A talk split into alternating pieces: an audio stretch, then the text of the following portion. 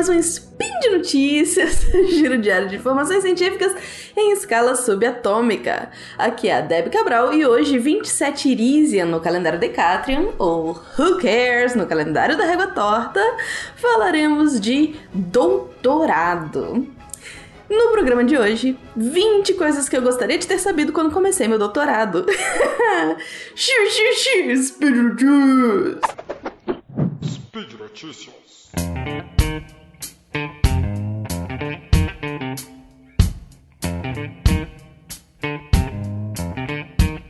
Gente, nada na vida te prepara para a experiência do doutorado.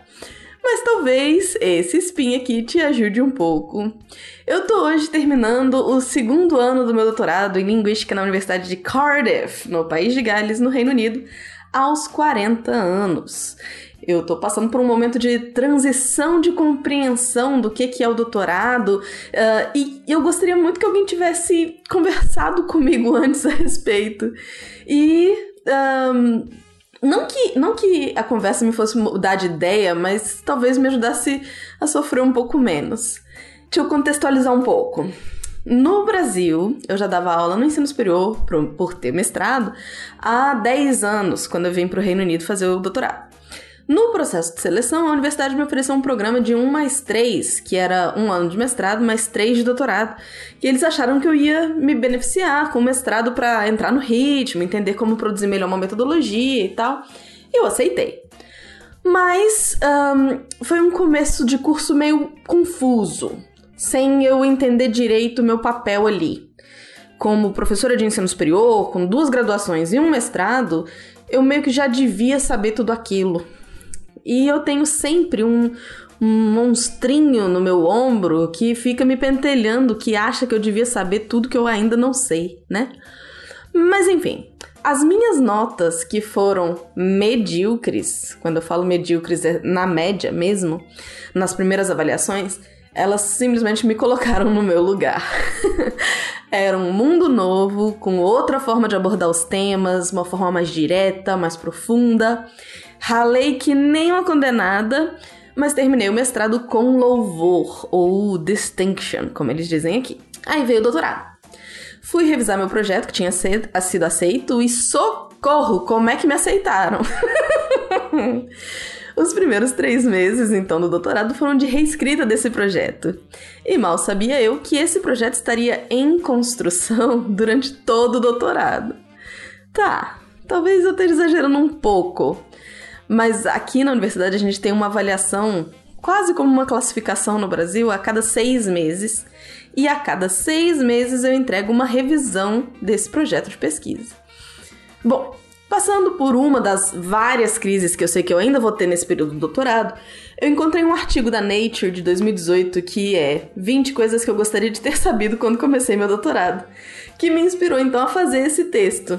E aí eu vou usar as 20 dicas que a Nature dá pego só o primeiro, né, a, a, dica em si, e aí falo um pouquinho da minha experiência em cada uma delas. Dica número 1. Um, mantenha um equilíbrio saudável entre trabalho e vida. Eu vou dizer que eu nunca dei o valor necessário para essa para esse equilíbrio. Eu sempre fui meio workaholic, morava sozinha, não tinha filho, não tinha namorado. Era comum eu mandar e-mail para os meus colegas de trabalho com: "Gente, eu tava aqui com tempo livre, preparei as provas já e tal" no sábado à noite. Aqui no mestrado eu terminei fazendo a mesma coisa. Socializei pouco, viajei nada e estudei muito. Me arrependo. Foi o ano anterior à pandemia e eu tava num país novo, um universo de coisas para conhecer, milhões de coisas e fiquei estudando. Mas tudo bem, valeu a pena também. Eu me prometi que no doutorado seria diferente, que pelo menos os finais de semana eu tiraria para mim e aí nos finais de semana de repente eu conseguiria dar uma, né, saidinha e ir ali e aqui veio a pandemia e, como todo mundo, meus finais de semana não ficaram tão diferentes dos dias de semana. Mas agora, pelo menos, eu me obrigo a dar pelo menos um dia inteiro da semana de folga. Desligo o computador. Dica número 2. Converse com sua orientadora, seu orientador, sobre suas expectativas. Eu acrescentaria converse também sobre suas necessidades e dificuldades. Eu sabia, por exemplo, que metodologia era meu ponto fraco, então a gente inverteu o processo e começou pela metodologia. No meu primeiro ano, me senti bem acolhida pelos orientadores, que me davam um retorno super completo de cada coisa que eu mandava para eles. Só que eu tive, além disso, né, eu tive depressão por conta da pandemia, e eles entenderam que eu precisava de mais tempo para produzir o que antes eu conseguia produzir em menos tempo. Mas isso tudo só foi possível porque eu falei com eles sobre as dificuldades que eu estava enfrentando. Dica número 3: invista tempo na revisão bibliográfica. Quando eu fiz minha primeira timeline, né, quando a gente vai dizer quanto tempo você vai disponibilizar para cada parte do doutorado, da tese, meus orientadores me disseram que terminar de, de que, me disseram que a revisão bibliográfica só para quando o doutorado acaba. quando você termina e vai, OK, agora eu só preciso terminar de escrever, revisar e tal. Isso porque pode aparecer alguém publicando algo que seja muito pertinente para sua pesquisa. Então, como eu comentei, inclusive no episódio de epistemologia 3 do SciCast, tem muita gente produzindo conhecimento e a velocidade com que as coisas mudam é imensa. Um, dica 4. Decida seus objetivos o quanto antes. Essa sugestão me pareceu meio óbvia, já que os objetivos devem ser o que vão guiar as suas perguntas de pesquisa que vão guiar absolutamente tudo que você vai fazer. Mas o artigo complementa. Objetivos podem mudar mais tarde, mas ter um plano claro vai te ajudar a manter o foco. Aqui está a minha crise.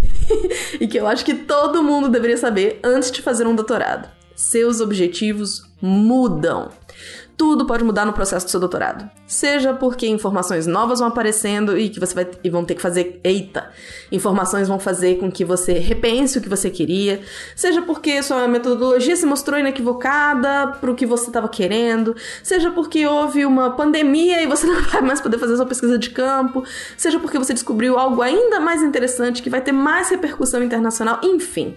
Milhares de coisas acontecem nesse processo. Então entendam, doutorado é um processo, um processo de autoavaliação, um processo de desapego, um processo de reinvenção, um processo de criatividade, um processo de autoconhecimento. Para fazer doutorado é preciso estar disponível a mudanças. Dica número 5 aspas, eu não preciso escrever isso porque eu vou lembrar depois. É a maior mentira que você pode contar para você mesmo. Particularmente, isso não foi um problema para mim. Eu tenho 500 zilhões de pastas no computador, cada uma com um fichamento de um artigo ou livro que eu li. Mas essa é uma dica boa. Você lê tanta coisa que você não vai se lembrar depois daquela especificamente. Então, organizar suas leituras e reflexões é muito importante. O que liga com a próxima dica, que é organize seu trabalho e local de trabalho.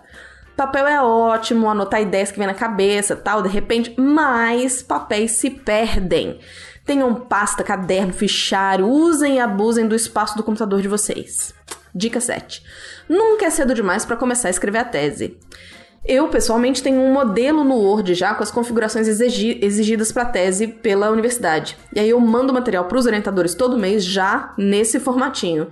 Eu faço os arquivos diferentes, obviamente, mas ir escrevendo já no formato dá uma sensação de realização, de concretização, de que em algum momento esse processo vai ter fim. Dica 8. Quebre a tese em objetivos SMART. O artigo usa essa palavra em inglês, né, esperto, como sigla para as características dos objetivos. Eles devem ser specific, específicos, measurable, mensuráveis, attainable, alcançáveis, relevant, relevantes, e timely, oportunos. Escrever uma tese inteira é assustador. Pensar em dividir capítulos ajuda, mas pensar em escrever só um dos pontos teóricos, por exemplo, fica mais realista, traz menos ansiedade, então essa dica é muito boa. A sugestão dos meus orientadores, agora no segundo ano, foi conseguir pensar nos subtópicos dos capítulos e como eles se relacionam entre si e com a tese toda. É um exercício constante, já que a própria tese está sempre em mudança. Mas ajuda a ter sempre claro como que cada parte dialoga com a outra, ajuda a priorizar algumas coisas, enfim, eu achei bem útil essa dica. Dica 9. A melhor tese é a tese terminada. eu imagino que essa seja uma dica para quem está mais perto de terminar, não é meu caso. Eu volto a lembrar que a sua pesquisa é um reflexo de um processo e de um momento. Se depender de acharmos que alcançamos o que queríamos, ela vai durar para sempre. É importante estar de olho no tempo, porque passa muito rápido. E aí, gente, não fica nessa de, ah, mas se eu escrever isso aqui melhor. Não. Você vai ter uma hora que você tem que parar. para e termina, porque não tem jeito. É, dica 10. Seja honesto com seu orientador, sua orientadora. Não deixem passar comentários que vocês não entenderam. É muito frustrante ser corrigido pela mesma questão diversas vezes. A minha sugestão é parafraseie o que eles disseram. Fala de novo com as suas palavras, confirma se você entendeu. Aqui na universidade a gente tem um relatório que a gente preenche a cada orientação, em que a gente tem que colocar o mais detalhadamente possível o que, que foi discutido, o que, que ficou acordado para o próximo encontro. Aí os orientadores leem e dão ok ou não. Dica número 11: faça backup. Não dá para enfatizar isso demais. Tenha várias cópias salvas, uma no pendrive, uma na nuvem, uma no computador, manda pra mãe. Tenha um backup. Dica 12: socialize com outros colegas. O processo de doutorado é muito solitário, principalmente para quem não trabalha em laboratório ou quem não tem que sair para campo para colher dados e tal. Se a gente não tomar cuidado, termina sem ver ninguém por meses. Mesmo numa pandemia, eu consegui fazer alguns encontros virtuais com os colegas. É bom pra gente se desesperar junto, pedir socorro ou simplesmente para não falar nada a respeito dos doutorados. Dica 13. Vá às palestras que o departamento oferece, mesmo que não seja exatamente da sua área. Às vezes, é assim, um, peta um pedacinho da metodologia que aquela pessoa usou e aí você, putz, é isso, era tudo que eu tava precisando. Um, um autor que é citado que você fala, caraca, é exatamente isso que eu, que eu queria dizer e tal. Então, é sempre um, enriquecedor. Dica 14: apresente sua pesquisa. Crie essa experiência de apresentar em congressos. Faça questão disso.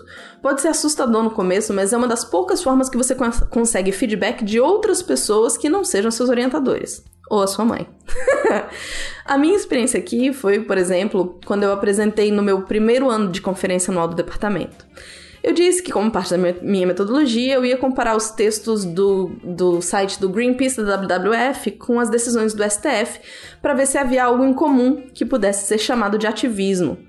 A ideia passou tranquila pelos meus orientadores. Só que aí eu tive feedback de dois professores apontando que eu estaria comparando tipos de textos diferentes. E isso mudou completamente o rumo da pesquisa eu tive que elaborar. É, é, eu fui, na verdade, eu fui explorar os dados para ver se aquilo daria certo, fui tentar justificar o porquê dessa decisão. E aí, a princípio, uma coisa que seria tão.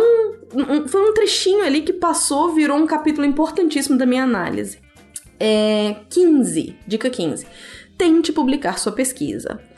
Provavelmente você não vai conseguir publicar de cara, mas receber as críticas, identificar se são válidas ou não, tentar melhorar alguns aspectos que podem não ter ficado claros, são habilidades válidas para exercitar. Eu ainda não tentei publicar nada da minha. Essa foi uma frustração muito grande quando eu cheguei aqui, porque eu só pensava que eu tenho que bombar meu currículo, eu quero publicar loucamente. E aí, cada prova que eu fazia no mestrado, eu pensava que podia virar um artigo. Mas eu terminei sendo muito desencorajada por alguns professores.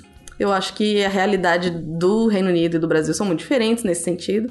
As revistas não têm aquela divisão de, como no Brasil, né? De revistas que aceitam autores só com mestrado, autores só com doutorado. E ainda tem uma questão de número de doutores em cada país. Então, aqui, eles não uh, indicam que uma pessoa no mestrado produz artigo, porque eles entendem que ainda não tem nada novo para apresentar. Enfim, eu ainda não fiz e confesso que ainda agora vejo um pouco dessa avidez por publicar qualquer coisa só para ter no currículo. Eu já não vejo isso com tão bons olhos. Dica 16: tenha vida.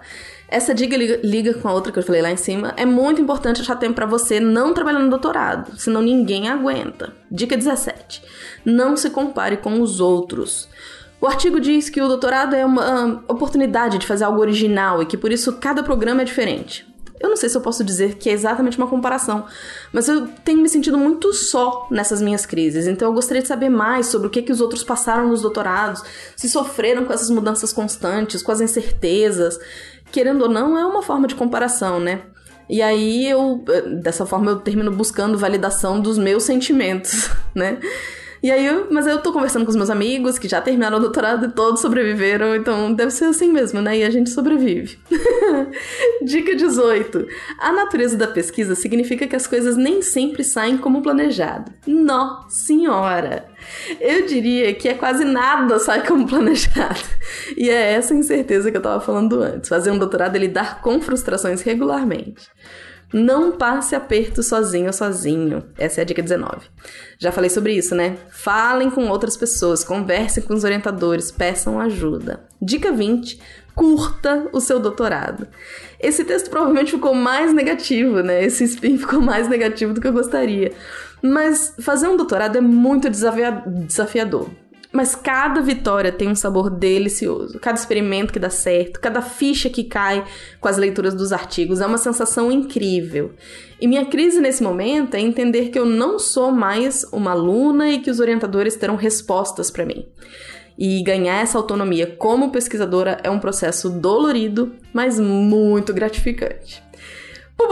Por hoje é só, pessoal. Lembro que todos os links comentados, ou link, está no post. Deixe lá também seu comentário, elogio, crítica, declaração de amor ou sugestão de comprimido que queiram que eu dissolva. Lembro ainda que esse podcast só é possível por conta do seu apoio no patronato, do SciCast, no Patreon, no Padrim ou no PicPay. Um grande abraço apertado e até amanhã!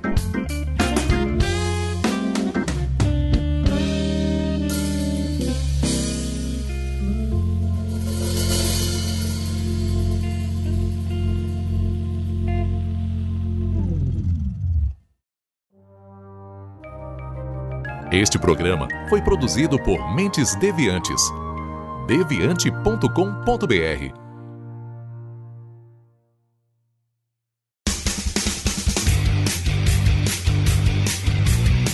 Cortes, edição de podcast.